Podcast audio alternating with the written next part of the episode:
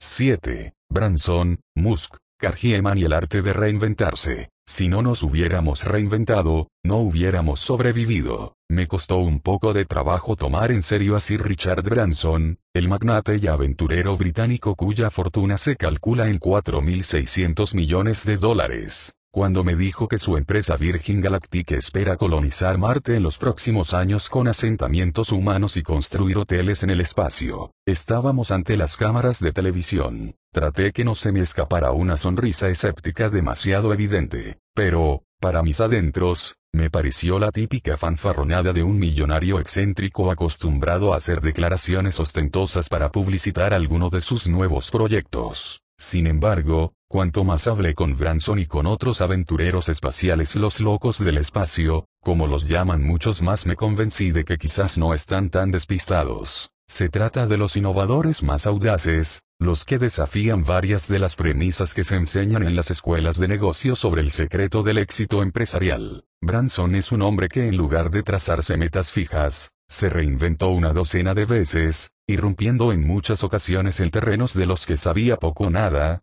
como la aeronáutica civil o la exploración espacial, y mientras algunas sociedades todavía ven con un dejo de sorna a quienes se reinventan, Branson asume sus transformaciones personales y empresariales como uno de sus principales motivos de orgullo. Si no nos hubiéramos reinventado, no hubiéramos sobrevivido, afirma con orgullo, unos cientos de empresas de todo tipo son fruto de la audacia empresarial, la creatividad y el arte de reinventarse constantemente. Cuando lo entrevisté, Branson ya tenía más de 400 empresas del grupo Virgin, y estaba a pocos meses de lanzar su nave Spaceship 2 al espacio. Corría contra el tiempo para intentar ganarles a varios de sus competidores incluyendo SpaceX, la compañía del billonario fundador de PayPal, Elon Musk en la nueva era de la exploración espacial privada y del turismo espacial. Los locos del espacio estaban en una carrera desenfrenada por alcanzar un objetivo que para la mayoría del público parecía totalmente descabellado. Viajes al espacio por 200 mil dólares. Branson apareció para la entrevista en jeans,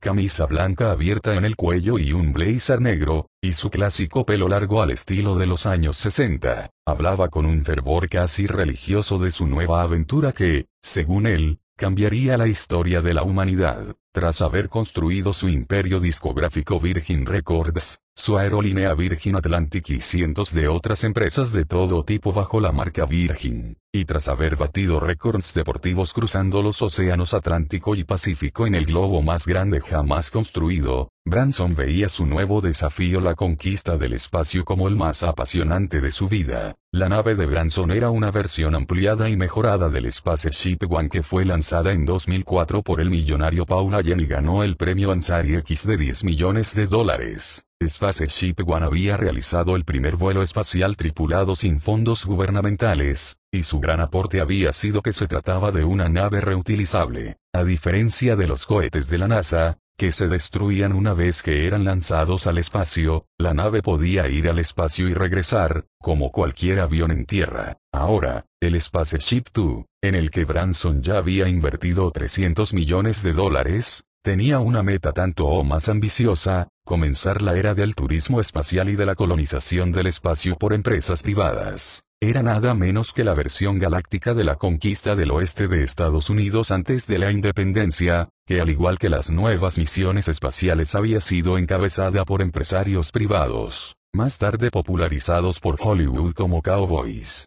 A diferencia del Spaceship One de Allen, que era una nave pequeña, el Spaceship 2 de Branson era el doble de grande que su antecesora medía 18 metros de largo y podía llevar dos pilotos y seis pasajeros. Branson empezó a vender pasajes a bordo a 200 mil dólares el asiento, y en 2013 ya había logrado que unas 600 personas se inscribieran para el primer vuelo, que incluía salir de la órbita terrestre por unas dos o tres horas, una breve caminata o flotada en el espacio, y regresar a Tierra. Entre los primeros que se anotaron estaba el niño terrible de la música pop, Justin Bieber. El plan de Branson era desarrollar el turismo espacial masivo y utilizarlo con el propósito de generar ingresos para la exploración del espacio y la colonización de Marte. comillas no es un disparate creer que, una vez pasada la novedad del primer vuelo de turismo espacial, la gente va a pagar 200 mil dólares para pasear unos minutos por el espacio, le pregunté. El magnate británico sonrió, meneó la cabeza negativamente, y dijo, todo lo contrario.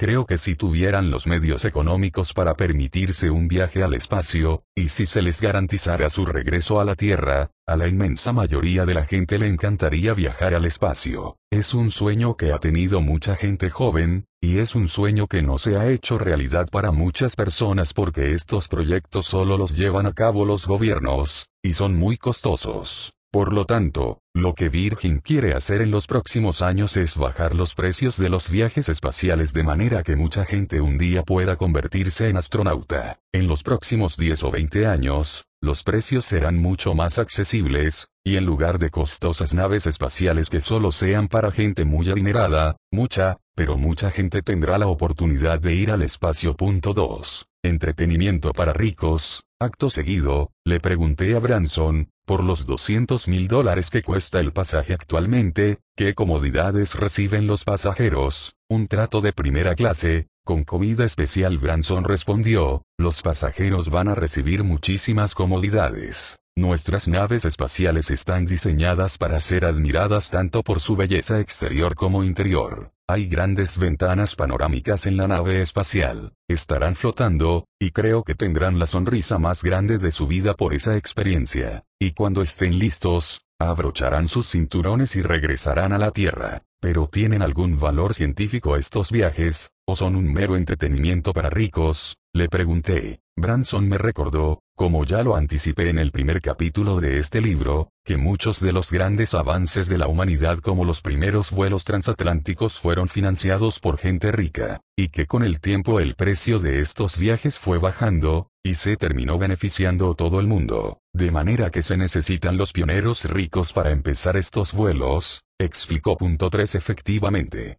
la mayoría de los pioneros de la aviación incluyendo a los hermanos Wright financiaron sus vuelos experimentales con sus propias fortunas. Y lo mismo podría decirse de varios otros grandes e importantes inventores de la humanidad, como Thomas Alva Edison, el inventor de la bombilla de luz y de más de otras mil patentes que financiaron la mayor parte de sus experimentos de su propio bolsillo. Branson, obviamente, se veía a sí mismo como parte de esa tradición de millonarios innovadores, y la asumía con orgullo. Vamos a colocar satélites en el espacio. Pero ¿qué valor científico tendrán estos viajes de turismo espacial? Insistí. Estos nuevos viajes beneficiarán a toda la humanidad de mil maneras, respondió Branson. Gracias a nuestro programa espacial no solo estaremos llevando gente al espacio, sino que estaremos realizando una enorme cantidad de investigaciones científicas. Vamos a colocar satélites en el espacio por una fracción de lo que cuesta hoy en día, lo cual hará que baje significativamente el costo de tus llamadas telefónicas,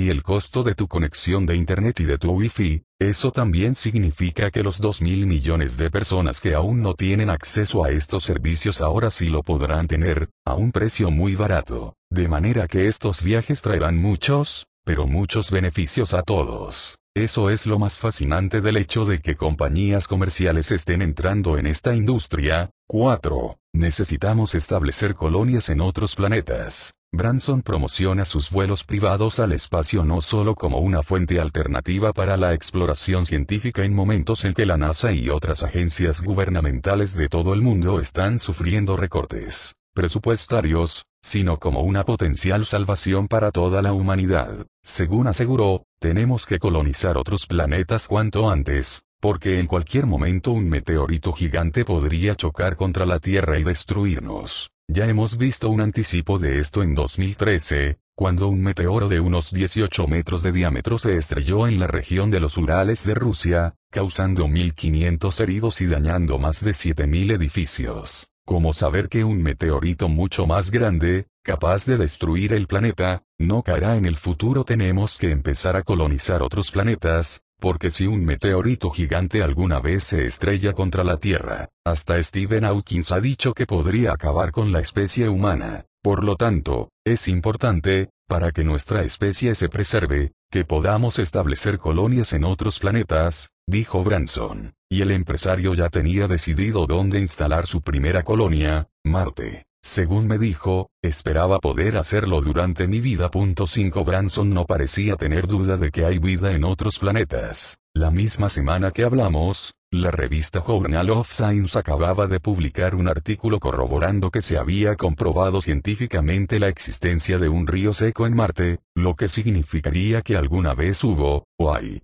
vida en el planeta rojo. No hay duda de que existen miles de otros planetas donde hay vida. Mira, hay tantos en el cielo, que debe haber miles y miles de ellos con vida, y, según él, la colonización de Marte será posible muy pronto gracias a empresas privadas como la suya. Interrogado sobre si técnicamente es posible una misión tripulada a Marte en los próximos 15 años, Branson respondió, yo pienso que sí, hay suficiente determinación por parte del sector privado, trabajando probablemente en conjunto con la NASA. El sector privado puede hacer cosas a un costo mucho menor que los gobiernos. Nosotros podemos hacer las cosas por una fracción del precio. Si a nuestro programa espacial le va a ir tan bien como nosotros creemos, va a generar mucho dinero, y vamos a poder reinvertir esas ganancias en cosas como el programa de Marte y convertir la colonización de Marte en una realidad. 6. Era disléxico y dejé el colegio a los 15 años. Si los rasgos más comunes de la gente innovadora son ser extrovertidos, eficientes, algo neuróticos, abiertos a la experimentación, y no demasiado preocupados por agradar al prójimo, Branson tiene una buena cuota de todos estos ingredientes. Hizo su fortuna desde muy joven, de la manera menos tradicional, lejos de heredar una empresa o graduarse de una buena universidad, empezó de cero. Como él mismo lo relató, de niño era disléxico, muy mal estudiante y probablemente hoy en día hubiera sido diagnosticado con síndrome de déficit de atención, aunque entonces el término no se conocía. Yo era disléxico me contó. Punto. Dejé el colegio cuando apenas tenía 15 años para fundar una revista que hacía campaña contra la guerra de Vietnam, que fue una guerra muy injusta, por lo cual quería darle una voz a los jóvenes. A lo largo de mi vida, lo que he hecho ha sido identificar situaciones en las que creí que podía entrar en acción y crear empresas para hacer una diferencia positiva en la vida de la gente. Por suerte, provengo de una familia donde hubo mucho amor, una familia unida, que siempre me apoyó en todo, como muchos jóvenes británicos, Branson hijo y nieto de abogados de clase media fue enviado desde muy joven, a los ocho años, a un boarding school, o escuela de pupilos. Era la forma tradicional como las familias inglesas trataban de enderezar a sus hijos, e incentivar su independencia y su autosuficiencia. Branson recuerda que la pasó pésimamente mal en la escuela de pupilos. No solo era disléxico, sino también corto de vista. A pesar de que me sentaban en la primera fila de la clase, no podía leer el pizarrón. Solo después de algunos trimestres a alguien se le ocurrió que me revisaran la vista, e incluso, cuando podía ver, las letras y los números no me hacían ningún sentido recuerda punto. Y como nadie había escuchado sobre lo que era la dislexia, no poder leer o escribir era visto por el resto de la clase y por los maestros como un defecto de una persona estúpida o vaga. Y en la escuela de pupilos te daban una paliza por ambas cosas, siete por suerte, Branson tenía una cualidad que le ayudó a compensar sus deficiencias académicas para sobrevivir en los años siguientes, era un excelente deportista, que pronto se convirtió en capitán de los equipos de fútbol, rugby y cricket de la escuela. Es difícil sobreestimar cuán importantes son los deportes en las escuelas públicas inglesas. Si tú eres bueno en deportes, eres un héroe, los muchachos mayores no te van a dar palizas, y los maestros no van a perder el sueño si no pasas los exámenes, recuerda, ocho así y todo. Branson era más feliz cuando regresaba de visita a la casa de sus padres, en el pueblo de Shamley Green. Su madre siempre estaba obstinada en encontrarle tareas para que se mantuviera ocupado, como limpiar el jardín, y lo incentivaba a hacer trabajos para ganarse algún dinero, pero siempre con una sonrisa y un gran cariño. A los 13 años Branson se cambió a la escuela pública de Buckinghamshire, una escuela de 800 alumnos varones, donde encontró un nuevo refugio además de los deportes, la biblioteca. Aunque seguía batallando con su dislexia, descubrió después de que una lesión en la pierna lo alejó por mucho tiempo de la cancha de fútbol que le gustaba escribir, y comenzó a redactar una novela erótica. Dos años después, con un compañero de clase llamado Johnny y en medio de las rebeliones estudiantiles de los años 60, nació en él la idea de hacer una revista de la escuela que reflejara los reclamos de los alumnos. Barajaron varios nombres Today, 1966, Focus, Modern Britain e Interview hasta que al final se decidieron por Student.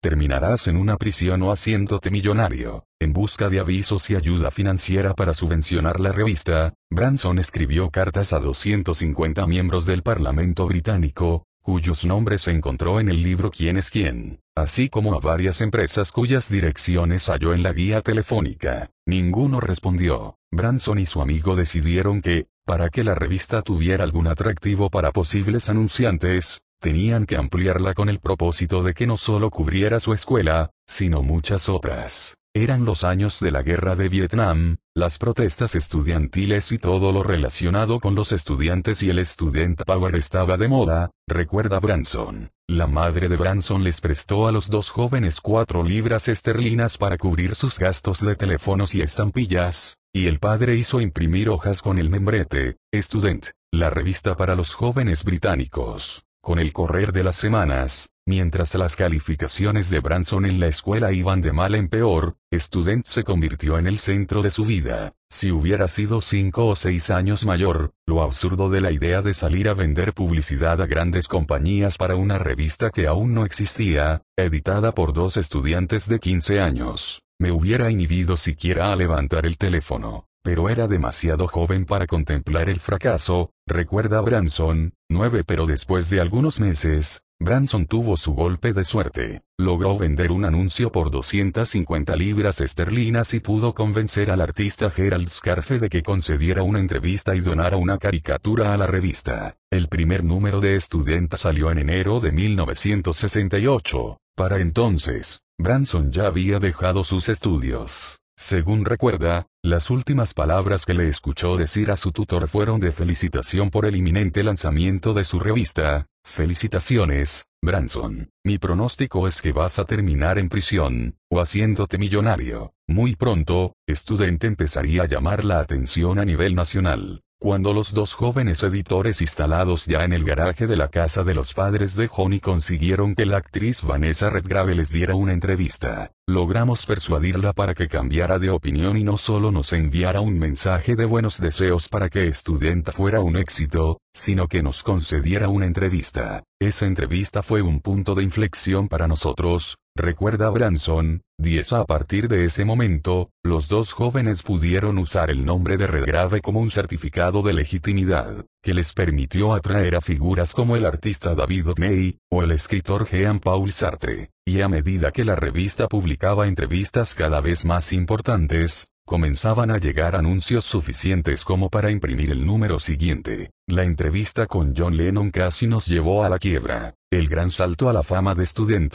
irónicamente casi llevó a la quiebra a la revista, fue cuando John Lennon aceptó concederles una entrevista. Lennon era un semidios para los jóvenes en ese momento y según recuerda Branson cuando el jefe de prensa del cantante prometió a los editores de Student que Lennon donaría una canción inédita para los lectores de la revista, decidieron imprimir una edición récord de 100.000 ejemplares, con un flexidisco de regalo, y encargarían la portada a uno de los más conocidos diseñadores del momento. Pero lo que parecía una oportunidad de oro se convirtió en una pesadilla. Según relata Branson, pasaron varias semanas y la grabación de Lennon no llegaba. Los jóvenes periodistas estaban cada vez más nerviosos, habían apostado el futuro de la revista en este número, y cada vez que llamaban a los representantes de Lennon recibían una nueva excusa. Finalmente, se enteraron de lo que estaba ocurriendo, Lennon se hallaba en medio de una grave crisis personal. Su pareja, Yoko Ono, acababa de perder el bebé que estaban esperando y Lennon había sido detenido por posesión de marihuana. La pareja estaba prácticamente escondida. Yo también estaba en problemas. Nuestro plan para la edición especial de Student nos llevó al borde de la bancarrota. Estaba cada vez más desesperado, recuerda Branson. Y lo estaba, a tal grado que contrató a un abogado para iniciar un juicio contra Lennon por ruptura de un contrato verbal. A los pocos días, Branson recibió una llamada de los representantes del cantante, quienes le dijeron que tenían una grabación para él. Cuando la fue a buscar, Era una cinta en la que lo único que se escuchaba era el latido de un corazón, seguido por un largo silencio. Es el latido del corazón de nuestro bebé. El bebé se murió, le dijo Lennon, y agregó que lo que seguía era el silencio de nuestro bebé muerto, mientras Yoko lloraba a su lado, recuerda Branson. Un ayudante de Lennon, viendo que Branson estaba perplejo y desilusionado, atinó a agregar que el disco era arte conceptual. 11 sin saber qué decir si proseguir con el juicio contra Lennon o publicar el disco, coma. Branson decidió rediseñar la portada de la revista, asumir las pérdidas y seguir adelante. He tenido muchos fracasos en mi vida. A partir de allí, la carrera de Branson, como la de casi todos los emprendedores exitosos, fue una montaña rusa de éxitos y fracasos. Según me dijo, si uno no falla, no puede lograr nada. Un emprendedor no debe tener miedo al fracaso. Si se fracasa, hay que tratar de nuevo. Y si se fracasa de nuevo, hay que tratar de nuevo, hasta triunfar. Para tener éxito, a veces tienes que sufrir fracasos en el camino. Eso hace que el éxito sea tanto más satisfactorio. 12 Una de las anécdotas favoritas de Branson para ilustrar su glorificación del fracaso como una de las vías hacia el éxito es la historia de los Beatles.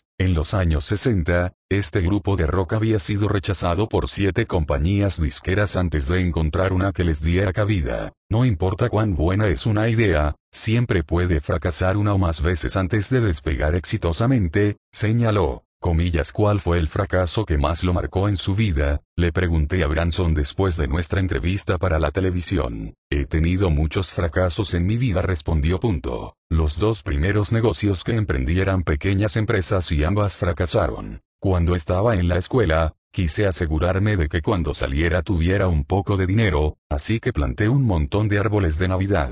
Para cuando yo terminara la escuela, los árboles ya habrían crecido y yo los podría vender. Pero llegaron los conejos y se los comieron todos. Luego traté de hacer lo mismo con unos loritos que la gente compra como mascotas, llamados Gars. Había escuchado que se reproducen muy rápido, pero llegaron las ratas y mataron a todos los loros. De manera que desde muy temprano aprendí el arte del fracaso, trece muchos años después, ya convertido en millonario, Branson siguió acumulando éxitos y sufriendo fracasos. A los pocos años de su lanzamiento, la revista Student colapsó por falta de ingresos, aunque entonces el joven Branson ya se había diversificado y estaba comenzando su imperio de discos Virgin. Su fórmula era arremeter contra empresas mucho más poderosas ya fuera en la industria disquera, en la aviación o en cualquier otro ramo con una mezcla de irreverencia y creatividad, ofreciendo mejores precios, servicio óptimo, y un halo de solidaridad con el consumidor frente a los abusos de las empresas que dominaban el mercado. En algunos casos, llegó a extremos en su afán de presentarse como un David luchando contra los Goliaths de cada industria, como cuando llevó un tanque que disparaba humo a Times Square, el corazón de Nueva York y lo apuntó contra el gigantesco letrero de Coca-Cola, como artilugio publicitario para promocionar su Virgin Cola. La receta de arremeter contra los grandes funcionó, en términos generales, aunque varias de sus empresas no sobrevivieron a la batalla. Según me contó con la mayor naturalidad, creamos compañías que luego no funcionaron, o que poco después fueron aplastadas por otras empresas más grandes. Nos lanzamos contra Coca-Cola, les estábamos ganando en varios países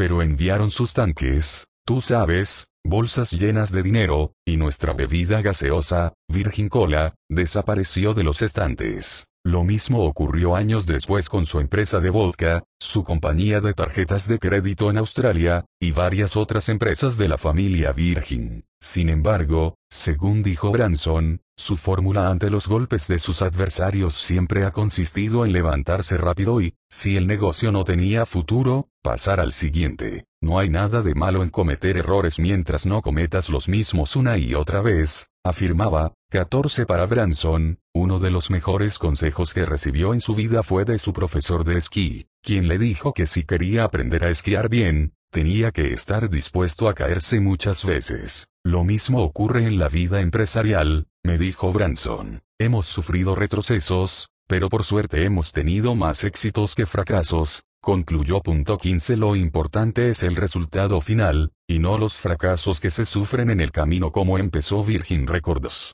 Mientras dirigía Student, durante el auge del movimiento estudiantil, el amor libre y los hippies, Branson advirtió que muchos estudiantes que escribían cartas de lector o llamaban a la revista pedían información sobre problemas de los que nadie hablaba públicamente, como el aborto. Incluso una de las colaboradoras de la revista, de nombre Debbie, había compartido con sus compañeros de la publicación que tras quedar embarazada nadie en los servicios de salud estatales o en las iglesias había respondido sus llamadas pidiendo información sobre cómo y dónde realizar un aborto, o recibir orientación sobre los peligros del contagio de enfermedades venéreas, o dónde recibir ayuda psicológica. Hicimos una larga lista de los problemas típicos que enfrentan los estudiantes y resolvimos hacer algo al respecto, recuerda Branson. 16 La revista creó un centro de asesoría para los estudiantes, un servicio telefónico gratuito, y comenzó a distribuir panfletos en la calle promocionando el centro bajo el titular, Danos tus dolores de cabeza. La idea no era hacer dinero, sino promocionar la revista, recuerda Branson. Muy pronto comenzaron a llegar llamadas a granel, incluyendo las de varios médicos y algunas clínicas que ofrecían sus servicios a precios módicos, o las de adolescentes con tendencias suicidas que necesitaban hablar con alguien, y muchas veces acudían en persona a la revista para recibir ayuda. Y también, muy pronto, llegó la policía, notificando al joven Branson que estaba contraviniendo una ley que prohibía promocionar ayuda para el tratamiento de enfermedades venéreas. Branson argumentó que solo estaba ofreciendo asesoramiento, y accedió a cambiar la forma en que la revista promocionaba al centro. Pero al poco tiempo la policía regresó y arrestó a Branson que entonces tenía 19 años por continuar violando la misma norma. Fue la primera de varias escaramuzas con la ley, que nunca amilanaron al empresario. El caso judicial me enseñó que, aunque era joven y usaba jeans y tenía poco dinero, no debía tener miedo a la intimidación oficial del establishment,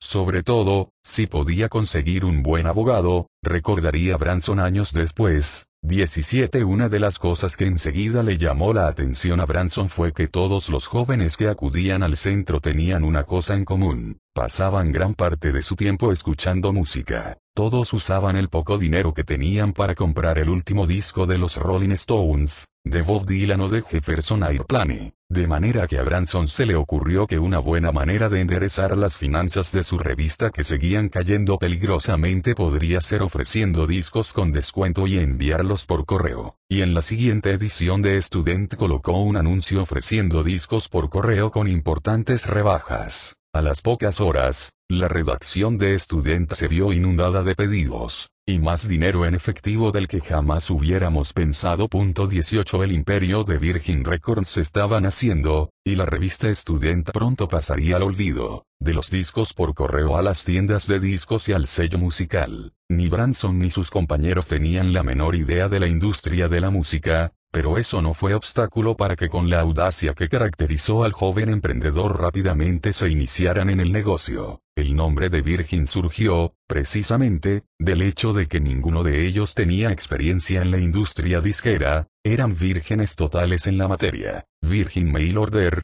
como se llamaba la empresa de discos por correo, pronto alquiló su primer local en Londres. Al contrario de las grandes tiendas de discos, en que los vendedores no sabían mucho de música y vendían discos como si fuera cualquier otra mercancía. Los empleados de la tienda Virgin eran jóvenes hippies que estaban al tanto de las últimas canciones y hablaban con los potenciales compradores como si fueran amigos. Y los clientes, que muchas veces ya entraban al negocio con una sonrisa en los labios por la marihuana que acababan de fumar, podían pasar todo el tiempo que quisieran en el negocio, recostados en alguno de los sofás que estaban a su disposición. A los pocos meses, Branson ya había abierto 14 tiendas de discos Virgin en Gran Bretaña. El empresario no tardó en darse cuenta de que el negocio de la música no estaba en las ventas al público, sino en las compañías disqueras. Sus negocios se estaban expandiendo, pero los gastos seguían aumentando. Ante la disyuntiva de recortar gastos o expandir su empresa, Branson optó por lo segundo. Era la audacia que lo caracterizaría durante toda su trayectoria futura. Solo si uno es audaz puede llegar a cualquier lado, suele decir Branson. De manera que el joven decidió usar un dinero que le habían reservado sus padres para cuando cumpliera 30 años, y compró una casa, que pronto convertiría en un estudio de grabación. Virgin comenzó a realizar sus propias grabaciones de bandas de rock y al poco tiempo creó su propia empresa disquera. Para entonces,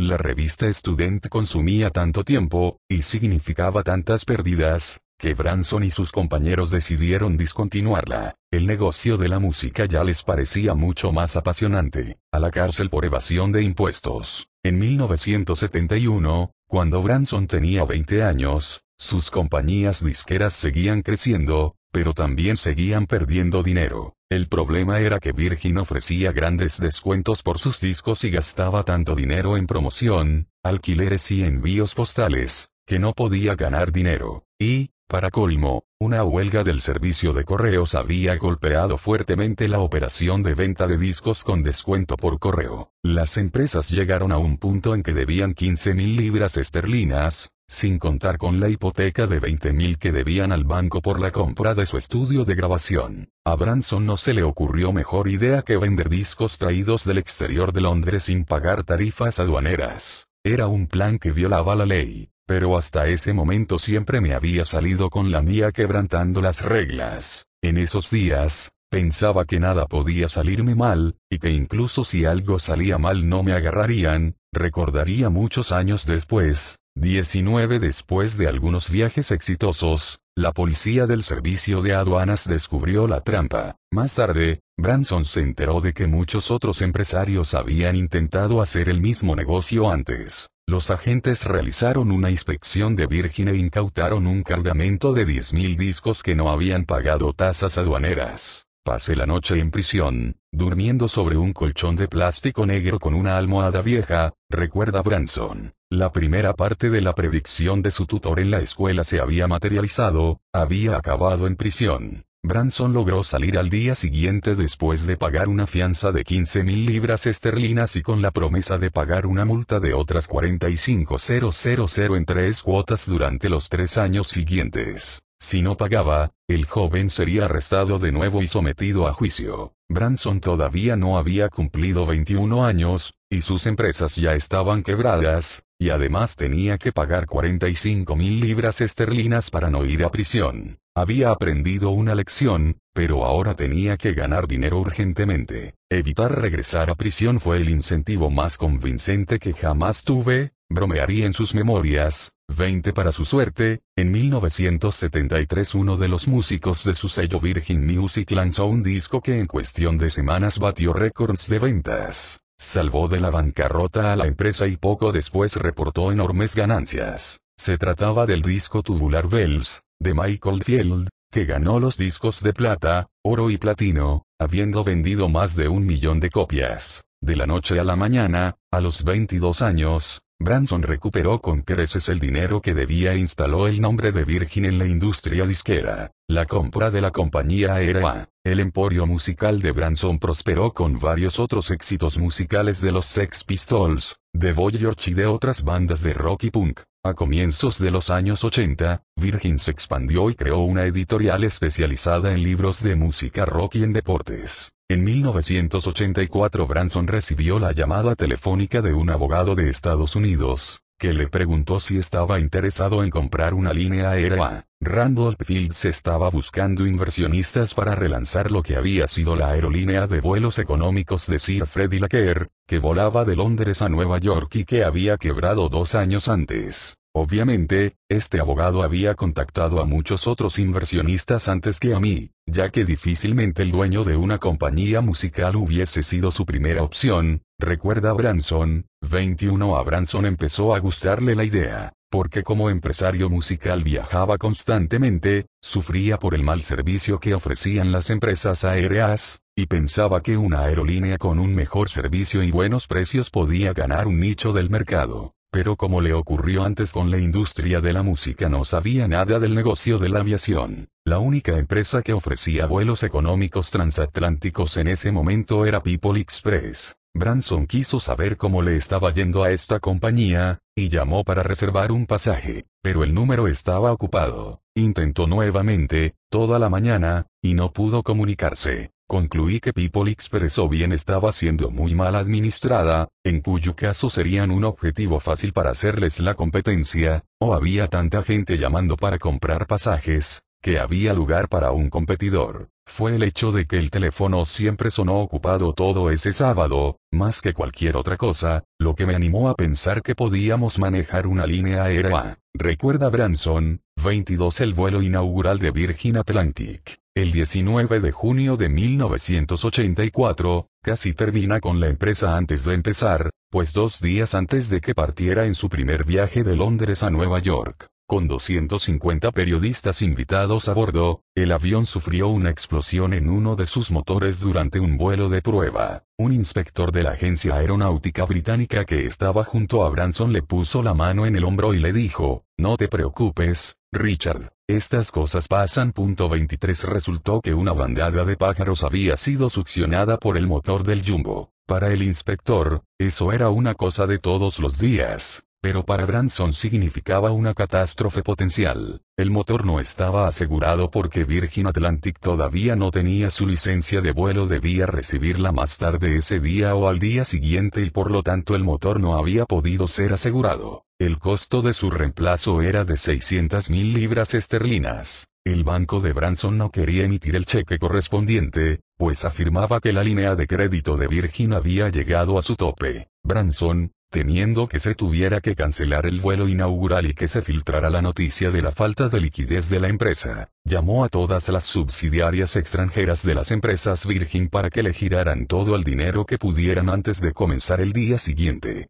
El banco, una vez que recibió mayores garantías, accedió a sacar a Branson del apuro. El motor del avión fue reemplazado y el vuelo inaugural se realizó como lo habían planeado, pero Branson aprendió una lección, sus empresas estaban viviendo muy peligrosamente, y una decisión adversa de un banco podría poner en peligro, en cualquier momento, a todo el imperio Virgin, que ya tenía 3000 empleados, administradores profesionales y récords mundiales. Tras el susto del vuelo inaugural de Virgin Atlantic, Branson construyó su línea aérea con base en campañas de publicidad con mensajes pícaros e irreverentes, desafiando públicamente a British Airways y a otras empresas mayores que, según él, ofrecían un pésimo servicio. En los años siguientes, Virgin Atlántico colocó pantallas de televisión en cada asiento antes que sus competidoras, empezó a ofrecer servicios de masajes a bordo, y ofreció a sus pasajeros en clase de negocios una limusina que los llevaba gratuitamente al aeropuerto, y de regreso a su casa. Eran golpes publicitarios sumamente efectivos porque, como en el caso de los viajes gratuitos al aeropuerto en limusina, se trataba de servicios que podía ofrecer una compañía pequeña como Virgin Atlantic, que en ese momento solo volaba entre Nueva York y Londres, pero que no podían ofrecer las grandes aerolíneas con cientos de rutas a todo el mundo, porque los costos hubieran sido prohibitivos. Los problemas financieros que habían amenazado a todo el grupo Virgin tras la explosión en el motor durante el vuelo de prueba de Virgin Atlántico convencieron a Branson de que tenía que reestructurar sus empresas, traer administradores profesionales y dedicarse a lo que mejor sabía hacer, inventar cosas nuevas y pasarla bien. El grupo de empresas Virgin ya tenía, además de Virgin Records, Virgin Music y la nueva aerolínea Virgin Atlantic varias otras empresas de todo tipo, incluyendo una compañía de ropa, una cadena de bares y una empresa de bienes raíces. Los nuevos administradores se horrorizaron al ver la improvisación que reinaba en el grupo Virgin. No podían entender cómo el grupo no maximizaba sus ingresos conjuntos para exigir mejores condiciones a los bancos. Y tampoco podían dar crédito al notar que casi nadie en la empresa usaba computadoras ni se llevaban cuentas adecuadas de inventarios. Inmediatamente, comenzaron a poner las cosas en orden. Branson, mientras tanto, se tomó más tiempo para emprender nuevos desafíos.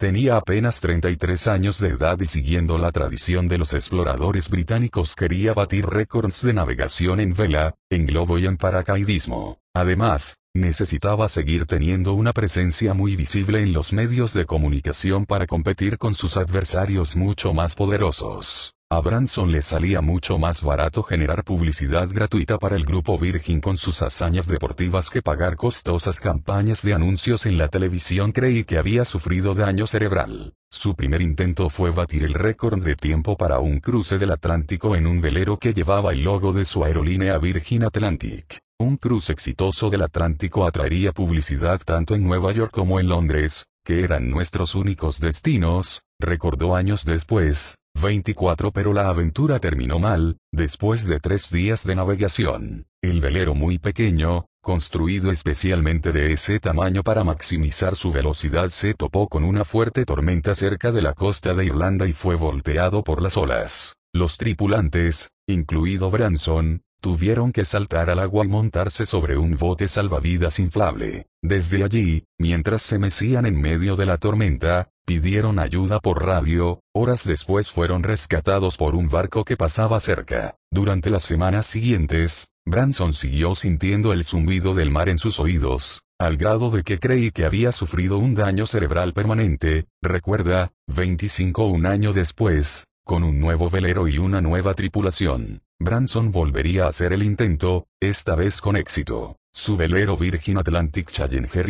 cruzó el Atlántico en un tiempo récord de 3 días, 8 horas y 31 minutos, batiendo la marca anterior por 2 horas y 9 minutos. De allí en adelante, entusiasmado por los desafíos deportivos y la publicidad que le traían, intentó batir otros récords. En 1987 empezó a experimentar con globos, cruzando el Atlántico con el Virgin Atlantic Flyer. En 1991 cruzó el Pacífico, batiendo un récord de velocidad, y durante los cuatro años siguientes realizó varios intentos de dar la vuelta al mundo en globo, junto con el expedicionario Per Lindstrand, rompiendo varias marcas. Pero ninguna de estas hazañas sería comparable con su proyecto de lanzar la primera nave privada de turismo espacial y de convertirse en su primer pasajero. Ser aventurero y ser empresario no es muy diferente. Intrigado, le pregunté a Branson durante nuestra entrevista qué buscaba con sus expediciones. Había leído en una de sus biografías, mi interés en la vida viene de plantearme retos inmensamente inalcanzables y elevarme sobre ellos. Sin embargo, ¿Por qué un empresario multimillonario como él querría poner su vida en riesgo cruzando el Atlántico en un pequeño velero de competición, o el Pacífico en un globo? ¿Qué tipo de satisfacción le proporcionaban esas aventuras? Le pregunté. Mira, creo que ser un aventurero y ser un empresario no es algo tan diferente. Si alguien me dice, nadie ha cruzado el Canal de la Mancha, o el Océano Atlántico, o el Pacífico, ni ha dado la vuelta al mundo en un globo, y yo vuelo en globo, voy a tratar de ver si puedo vencer los problemas tecnológicos. Voy a tratar de entrenarme físicamente para hacerlo, y al final voy a decir, ¿qué diablos? Hagamos la prueba Y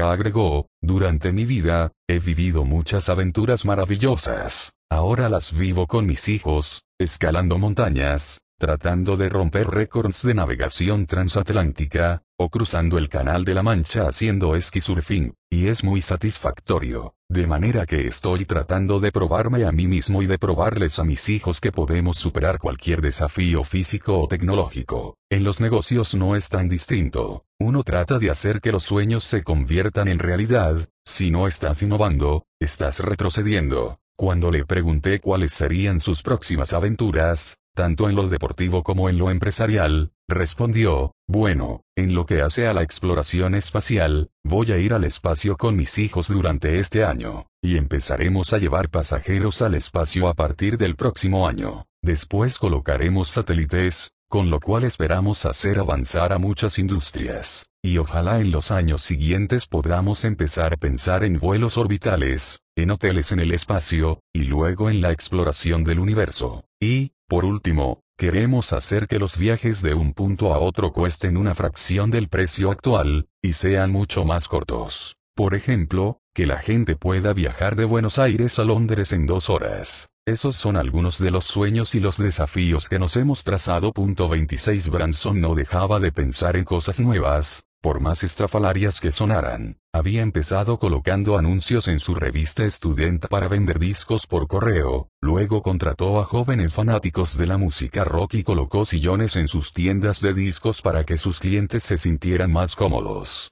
Después ofreció un servicio de limusina gratuita a sus pasajeros en clase de negocios, y ahora estaba ofreciendo viajes al espacio. Su apuesta era expandirse de manera constante, mirando siempre hacia adelante, sin jamás sentarse sobre sus laureles. La innovación es lo que mantiene vivas a las empresas exitosas. Si no estás innovando, retrocedes, decía con frecuencia. Casi todas las escuelas de administración de empresas enseñan que uno tiene que concentrarse en lo que sabe hacer, y las principales compañías del mundo hacen precisamente eso, Coca-Cola produce bebidas, Microsoft hace computadoras y Nike produce equipos deportivos. Pero Virgin era la excepción a la regla, aunque todas las empresas del grupo tuvieran características comunes, como ofrecer una experiencia divertida por un precio más bajo, se ufana Branson. Su filosofía es innovar constantemente en todos los terrenos, aunque muchas veces sea el camino más difícil. Elon Musk y su proyecto SpaceX. Elon Musk, el joven nacido en Sudáfrica que tras graduarse en física por la Universidad de Pensilvania y obtener su título en administración de empresas de Wharton hizo su fortuna fundando PayPal, la compañía de pagos por Internet. Era el principal competidor de Branson en la naciente industria de los vuelos espaciales privados, y para muchos el más serio de los dos. Tras la venta de PayPal por 1.500 millones de dólares en 2002, Musk que tenía una mayoría accionaria de casi 12% de la empresa podría haberse comprado una isla en el Pacífico y dedicado a vivir una vida tranquila, haciendo inversiones en bienes raíces o en la bolsa. Tenía apenas 30 años de edad y una fortuna personal de más de 150 millones de dólares. Sin embargo, al poco tiempo creó tres compañías en las que invertiría la totalidad de su fortuna personal, la empresa de exploración espacial SpaceX, la compañía de autos eléctricos Tesla, y la empresa de energía solar Solar City. Al igual que Branson, o quizás aún más, Musk era un empresario idealista. Le interesaba más pasar a la historia como un benefactor de la humanidad que como un empresario exitoso. Pero Musk veía su empresa espacial como un proyecto científico y como un emprendimiento mucho más serio que el de Branson. Mientras este generaba titulares de prensa en todo el mundo reclutando a Justin Bieber para uno de sus primeros vuelos de turismo espacial, Musk dirigía silenciosamente sus proyectos espaciales a largo plazo con la NASA. Y la NASA, claramente, tomaba a Musk más en serio que a Branson. En 2008 recibió un contrato por 1.600 millones de dólares de la NASA con el objetivo de enviar al espacio 12 vuelos de carga para suplir y, eventualmente, enviar astronautas a la Estación Orbital Internacional. Y a partir de 2009 SpaceX se convertiría en la primera empresa comercial que realizaría vuelos de carga regulares para la NASA. Cuando le preguntaban a Musk sobre su competidor, Branson, y los vuelos de turismo espacial de Virgin Galactic, el empresario sudafricano estadounidense sacaba a relucir las diferencias, no tengo nada contra el turismo. Richard Branson es brillante para crear una marca, pero no es un tecnólogo. Lo que él está haciendo es fundamentalmente un entretenimiento, y eso está muy bien, pero no creo que afecte en gran medida el futuro de la humanidad. Eso es lo que estamos tratando de hacer nosotros, decía,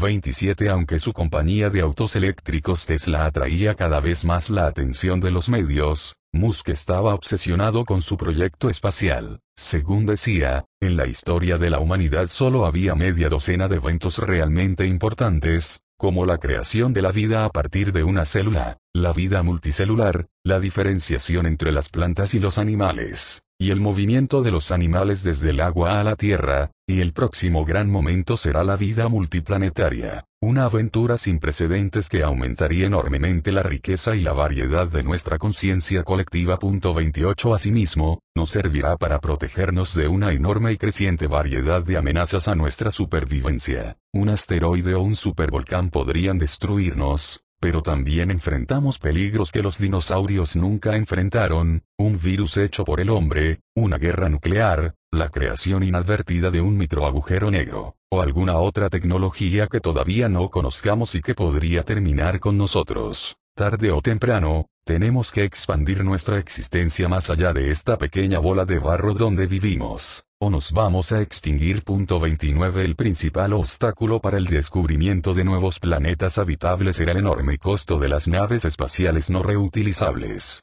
por lo cual Musk estaba decidido a solucionar ese problema construyendo naves espaciales reutilizables, mucho más baratas que las de la NASA. Yo nunca me rindo. Los primeros tres intentos de vuelos orbitales de SpaceX fracasaron de manera estrepitosa, dejando a la empresa al borde de la bancarrota. En las tres oportunidades, los vuelos tuvieron problemas técnicos y no alcanzaron a salir de la órbita terrestre. Durante el primer intento, uno de los motores de la nave se dañó al minuto del despegue. En el segundo intento la nave logró salir al espacio, pero no pudo entrar en órbita. El tercer vuelo, en 2008, se malogró a los dos minutos. Para entonces, Musk ya había quemado los 100 millones de dólares que había destinado para su proyecto espacial. Para colmo, su empresa de autos eléctricos Tesla se había quedado sin dinero. Su sueño de crear un automóvil eléctrico que ayudara a reducir el consumo de petróleo y la contaminación ambiental en el mundo estaba colapsando. Musk tenía que escoger entre quedarse con lo que le quedaba de su fortuna personal de PayPal, o invertir hasta su último dólar en Tesla. Aunque asustado, no lo dudó, invirtió sus últimos 40 millones de dólares en la empresa de autos eléctricos, llevando su inversión personal en Tesla a un total de 75 millones. En ese momento, la vida personal de Musk también era un caos total. Se acababa de divorciar de su primera mujer, Justine, con quien tenía cinco hijos. Y seis semanas después de pedirle el divorcio, Musk envió un mensaje de texto a su ex esposa diciéndole que se acababa de comprometer con una hermosa actriz británica, mucho menor que Justin. Según relataría esta última más tarde en un artículo escrito para la revista femenina Marie Claire, el juicio de divorcio y el nuevo amorío de Musk que, por cierto, terminó con la boda del empresario y la joven actriz en 2010, y su divorcio en 2012 se convirtió en comidilla diaria de las columnas de chismes de los periódicos. Elon estaba obsesionado con su trabajo, cuando se hallaba en casa, su mente estaba en otro lado decía Justin, su primera mujer. Punto. Lo que decía Elon era lo que se hacía. Yo le decía todo el tiempo, soy tu mujer, no tu empleada. Él me respondía, si fueras mi empleada estarías despedida. 30 El punto más bajo de la crisis económica y personal de Musk llegó a finales de 2008, poco después del rescate financiero de Tesla y del tercer vuelo fallido de SpaceX. Tras el estallido de la crisis financiera de Estados Unidos, en septiembre de 2008, se produjo el mayor colapso bursátil de Wall Street desde la Gran Depresión de 1929 y miles de empresas se fueron a la quiebra. El colapso de la economía mundial llegó en un momento en que Musk no solo se había quedado sin dinero, sino que necesitaba 20 millones de dólares para financiar nuevos vuelos experimentales de SpaceX. A finales de 2008,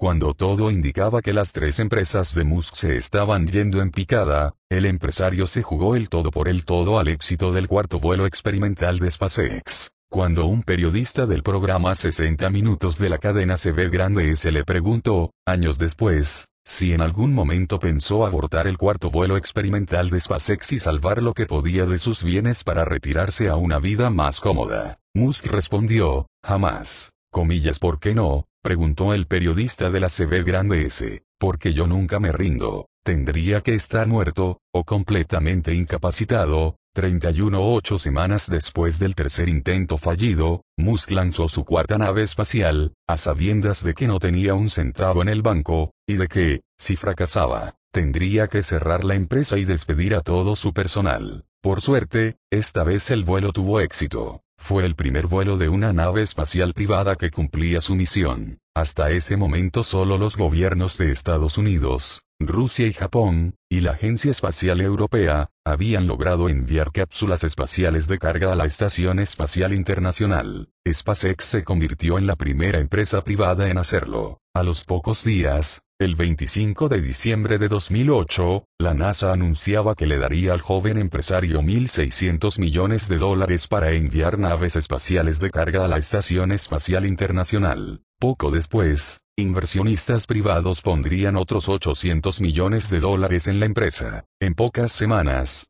SpaceX pasó de estar riesgo de caer en bancarrota a convertirse en el principal socio de la NASA. Una colonia de 80.000 personas en Marte, pasada la crisis y recuperadas sus empresas, en buena parte gracias a que la NASA había subcontratado a SpaceX como parte de su plan de reducción de costos, Musk comenzó a planear seriamente el lanzamiento de vuelos tripulados a Marte. Según sus cálculos, SpaceX podría llevar a cabo esa hazaña en 2024, y, según dijo, a él le gustaría ser parte del vuelo inaugural. El primer vuelo será riesgoso, Si estuviera tranquilo de que la misión de la empresa continuaría, y si mis hijos ya hubieran crecido, formaría parte de la primera misión. Aseguró. 32 Cuando le preguntaron si no sería mejor que solo los gobiernos se encargaran de la exploración de otros planetas, Musk respondió que los gobiernos son mucho más efectivos cuando apoyan la investigación básica que cuando promueven la investigación y el desarrollo de proyectos comerciales. El gobierno fue muy bueno para sentar las bases de Internet y ponerlo en marcha, pero después el proyecto languideció. Las compañías comerciales fueron las que retomaron Internet, alrededor de 1995, y de allí en adelante se aceleraron las cosas. Necesitamos un proceso parecido en la exploración del espacio, 33 en una conferencia ante la Royal Aeronautical Society de Londres, a finales de 2012, Musk propuso construir una colonia permanente de 80.000 personas en Marte. Según su plan, el objetivo era enviar una primera misión de 10 personas a Marte con pasaje de ida, pero no de regreso con la finalidad de comenzar a construir la infraestructura necesaria para las futuras colonias, e ir aumentando la población de manera gradual. Los pioneros llevarían consigo equipos de construcción y máquinas para producir fertilizantes, metano y oxígeno. La idea era elaborar estas sustancias a partir del nitrógeno y el dióxido de carbono que existe en ese planeta, dijo. Ciencia ficción, para nada respondió Musk. Cuando Colón enfiló para el Nuevo Mundo, las posibilidades de que regresaría a Europa eran ínfimas y eso no lo detuvo. Lo mismo puede decirse de los pioneros que fundaron Estados Unidos argumentó. Una colonia permanente en Marte es algo no solo factible sino necesario para asegurar la preservación de nuestra especie, concluyó. Cargieman, el argentino que lanza minisatélites. Musk y Branson no son los únicos que están revolucionando la industria espacial. Hay otros locos del espacio menos conocidos a nivel mundial, como el argentino Emiliano Cargieman, que les está pisando los talones con proyectos menos ostentosos, pero que pueden resultar igualmente transformadores. Para ser sincero, nunca había escuchado hablar de Cargieman hasta que, durante una visita a Palo Alto, California, le pregunté a Salim Ismail, el emprendedor, profesor encargado de las relaciones internacionales de Singularity University, quien es, a su juicio, el latinoamericano que está llevando a cabo la innovación más notable. Sin dudarlo, Ismail mencionó a Cargieman, va a revolucionar la industria satelital a nivel mundial, dijo. Cargieman está realizando un proyecto para democratizar el espacio, produciendo minisatélites supereconómicos para competir con los grandes satélites que actualmente solo pueden ser costeados por gobiernos y empresas multinacionales. Mientras que los satélites que se utilizan para observar la Tierra entre otras cosas para vigilar fronteras y detectar incendios forestales son muy costosos y pueden tomar una fotografía cada tres días. La idea de Cargieman es crear plataformas de unos 15 mini satélites, de modo que puedan tomar una foto cada 5 minutos. Su inspiración fue la industria de las computadoras que, en un principio, eran enormes y costosísimos aparatos que solo podían ser adquiridos por los gobiernos y las grandes empresas, hasta que salieron al mercado las computadoras personales, más pequeñas y baratas, que podían ser adquiridas por todo el mundo al contrario de un satélite tradicional, que cuesta aproximadamente 107 millones de dólares. Cargieman está produciendo minisatélites por 100 mil dólares, que pesan menos de 2 kilos y que ya han sido lanzados al espacio de manera experimental en cohetes de China y Rusia. El plan de Cargieman es inundar el espacio con sus minisatélites y ofrecer un servicio que permita a cualquier persona crear aplicaciones para correr en esos satélites. De la misma manera en que cualquier persona puede crear aplicaciones para Internet. Obviamente, los satélites tradicionales y los nuestros no son iguales, me dijo Cargieman durante una larga entrevista. Aunque tengan la misma capacidad, los nuestros enfrentan más riesgos, pues es más probable que se rompan y que funcionen mal, y tienen una vida útil mucho más corta. Pero, por otro lado, son tan baratos que el mismo costo con el que antes podías poner un satélite en el espacio, ahora vas a poder poner unos 000 satélites de los nuestros. Y entonces, si uno falla, no importa tanto. Porque vas a tener una constelación de pequeños satélites que te va a permitir ese lujo sin que afecte los servicios del conjunto. El emprendedor argentino, un hombre que estudió cinco años de matemáticas y luego volvió a la universidad sin haber completado su tesis para empezar a estudiar filosofía, afirma que la industria aeroespacial, a diferencia de la computación, se ha mantenido congelada en el tiempo. Ambas industrias comenzaron siendo desarrolladas por las Fuerzas Armadas, pero mientras que las computadoras pasaron al consumo masivo, la industria aeroespacial ha permanecido en manos de los militares, que solo ahora están comenzando a tener competencia del sector privado. Los militares que lanzaban satélites al espacio y luego los arrendaban a empresas de telefonía, televisión e Internet, requerían satélites muy grandes y seguros, porque no podían permitirse fallas. El costo que implicaba enviar a un astronauta a reparar sus satélites era impagable, explicó. Los satélites de Kargieman, en cambio, son descartables. Por lo tanto, requieren muchísimo menos inversión para asegurar su durabilidad. Kargieman, al igual que Branson, Musk y muchos otros nuevos aventureros espaciales, sabía poco o nada de la industria aeroespacial antes de incursionar en el negocio. Pero durante un viaje al Centro Espacial de la NASA, en 2010, le llamó la atención el atraso tecnológico en el que se hallaban los programas de la agencia espacial, que por una combinación de falta de fondos e inercia, y también debido a la pérdida de apoyo político desde que el primer astronauta estadounidense pisó la Luna seguía utilizando tecnologías obsoletas. Me pareció increíble lo que vi, estaban yendo al espacio con ingeniería de los años 70, comentó. Una noche, sentado frente a su laptop, a las 2 de la madrugada, en California, Cargieman decidió que podía transformar la industria espacial. No sabía si dedicarme a la tecnología o a la filosofía. En 2010, Cargieman tenía 35 años de edad y enfrentaba una especie de crisis existencial tras haber estudiado matemáticas y filosofía en la Universidad de Buenos Aires y fundado varias empresas tecnológicas relativamente exitosas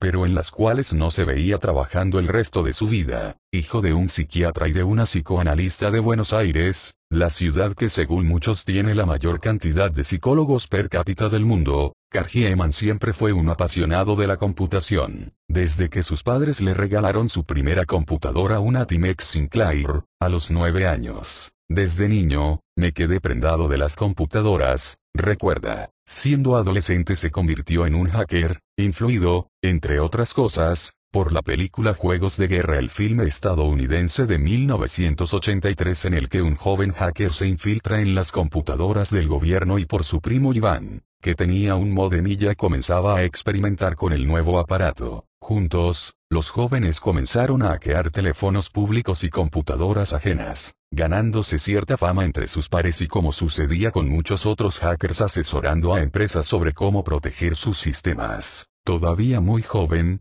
Cargieman hizo su primer trabajo para la Dirección General Impositiva, DGI, la agencia recaudadora de impuestos de Argentina. El director de la DGI había contratado a un amigo de Cargieman para que juntara un grupo de hackers y probaran cuán seguros eran los sistemas de la agencia impositiva. De allí en adelante surgieron cada vez más pedidos de empresas y agencias gubernamentales para que los jóvenes hackers trataran de vulnerar sus sistemas de seguridad con el fin de comprobar dónde estaban sus fallas. Tuvieron tantos pedidos que, a los 19 años, Cargieman y su primo Iván fundaron una empresa llamada Core Security Technologies con la cual comenzaron a ofrecer sus servicios a clientes en el exterior. Al poco tiempo, tuvieron su primer cliente extranjero, una empresa canadiense. Una vez que entras en ese circuito, es como una confabulación, todos se hablan con todos, y una vez que te conocen y haces un buen trabajo, te llaman, recuerda Cargieman. En 1998, cuando tenía 23 años, tuvo que abandonar la redacción de su tesis de grado en matemáticas para mudarse a California. Su empresa estaba creciendo rápidamente y sus fundadores veían grandes oportunidades en los mercados de Brasil y Estados Unidos.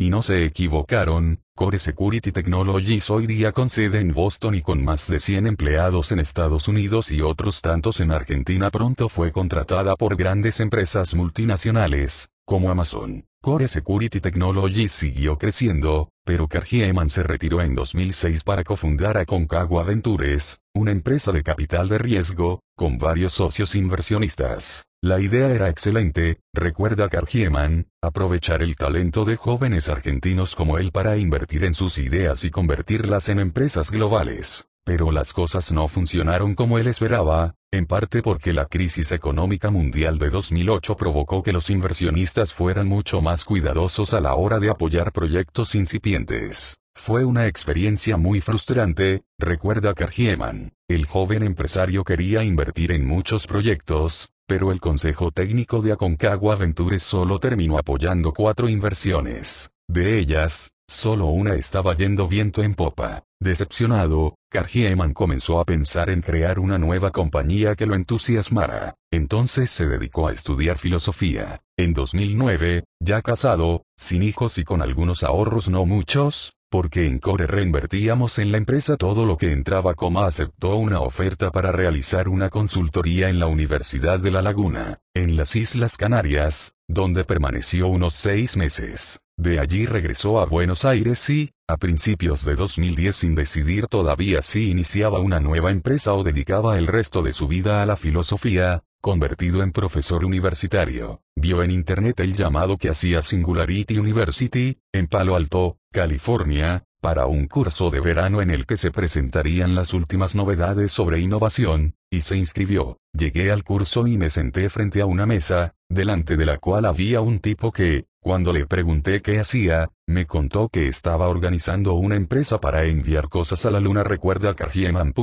Lo miré para constatar que no estaba bromeando. Era Robert Bob Richards, uno de los fundadores de Singularity University y precursor de Moon Express. Cuando le pregunté cuál era su modelo de negocios, no me quiso contar mucho, pero me obligó a pensar en el asunto. Entonces me di cuenta de que había mucho por hacer en la industria espacial. 34. La noche que le cambió la vida. Durante los días siguientes, Kargieman comenzó a estudiar el tema de los satélites, aprovechando que Singularity University se encontraba en el campus del Ames Research Center de la NASA. Aunque este campus no tiene nada de espectacular se encuentra en una base militar abandonada, cuyos edificios no han sido modernizados en muchas décadas. Hay muchas empresas de la industria aeroespacial que tienen sus laboratorios allí. Kargieman empezó a hablar con cuanta persona pudo sobre la industria satelital. Una noche, a las 2 o 3 de la mañana, estando en uno de los halls de Singularity University, analizando en mi laptop el mercado de servicios satelitales, pensé que había que hacer algo diferente. Comencé a investigar y me di cuenta de que en principio parecía factible fabricar satélites más pequeños y más baratos. Esa noche me super entusiasmé y decidí que me iba a dedicar a ese negocio.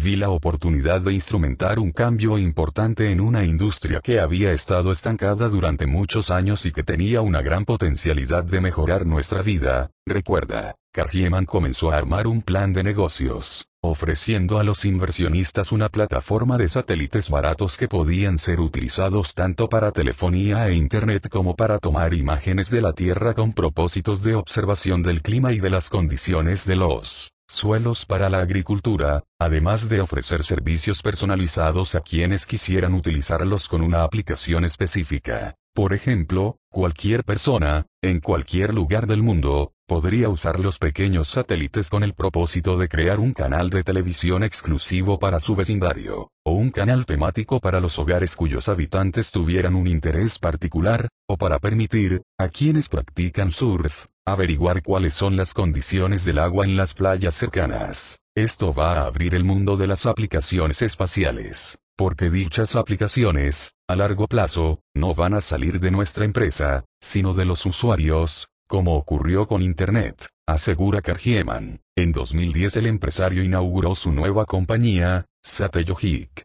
con la ayuda de algunos inversionistas privados y del INVAP, la empresa con sede en Bariloche, Argentina, fundada en los años 70 por la Comisión de Energía Atómica de Argentina y la provincia de Río Negro. Aunque el gobierno argentino invirtió 1.6 millones de dólares con el fin de usar los satélites de Kargieman para investigaciones universitarias, Satellogic es una empresa privada, controlada por él, sin participación gubernamental, asegura su fundador. En abril de 2013 Satellogic lanzó al espacio, en un cohete chino que también llevaba satélites de otros países, su primer satélite, el Cube Bug 1, apodado Capitán Beto. En honor a la canción del músico rockero argentino Luis Alberto Spinetta. En agosto de ese mismo año, le siguió el segundo satélite, apodado Manolito en honor del personaje de Kino, creador de la tira cómica Mafalda. A mediados de 2014, Satellojik lanzó a bordo de un cohete ruso desde la ciudad de Yasny, Rusia, el mini satélite Tita, en honor de la actriz Tita Merello. Era el primero de la empresa que se mandaba al espacio sin apoyo económico gubernamental, y sería seguido por otros 15 en los siguientes 12 meses, según dijo Kargieman a la prensa ya para entonces. Kargieman comenzaba a tener competidores en todos lados, incluyendo a la propia NASA, a la Universidad de Stanford y a empresas como Planet Labs, que anunciaba planes para lanzar 28 minisatélites antes de que finalizara el año y que formarían un anillo alrededor de la Tierra y enviarían información en tiempo real sobre congestionamiento vial y deforestación de zonas protegidas. Todavía estaba por verse si Satellojik, la empresa de Kargieman, se consolidaría como una de las líderes en el campo de los minisatélites. No obstante, ya había despegado en sus casi tres años de vida, un periodo de tiempo nada despreciable en el mundo de la innovación le daban una cierta ventaja en experiencia y conocimiento de mercado sobre muchas de sus competidoras. El arte de reinventarse de manera constante. Sería fácil ver a Musk o a Branson como millonarios excéntricos que adoptan la causa de la exploración del espacio para promocionarse a sí mismos, o a sus empresas, pero no es el caso.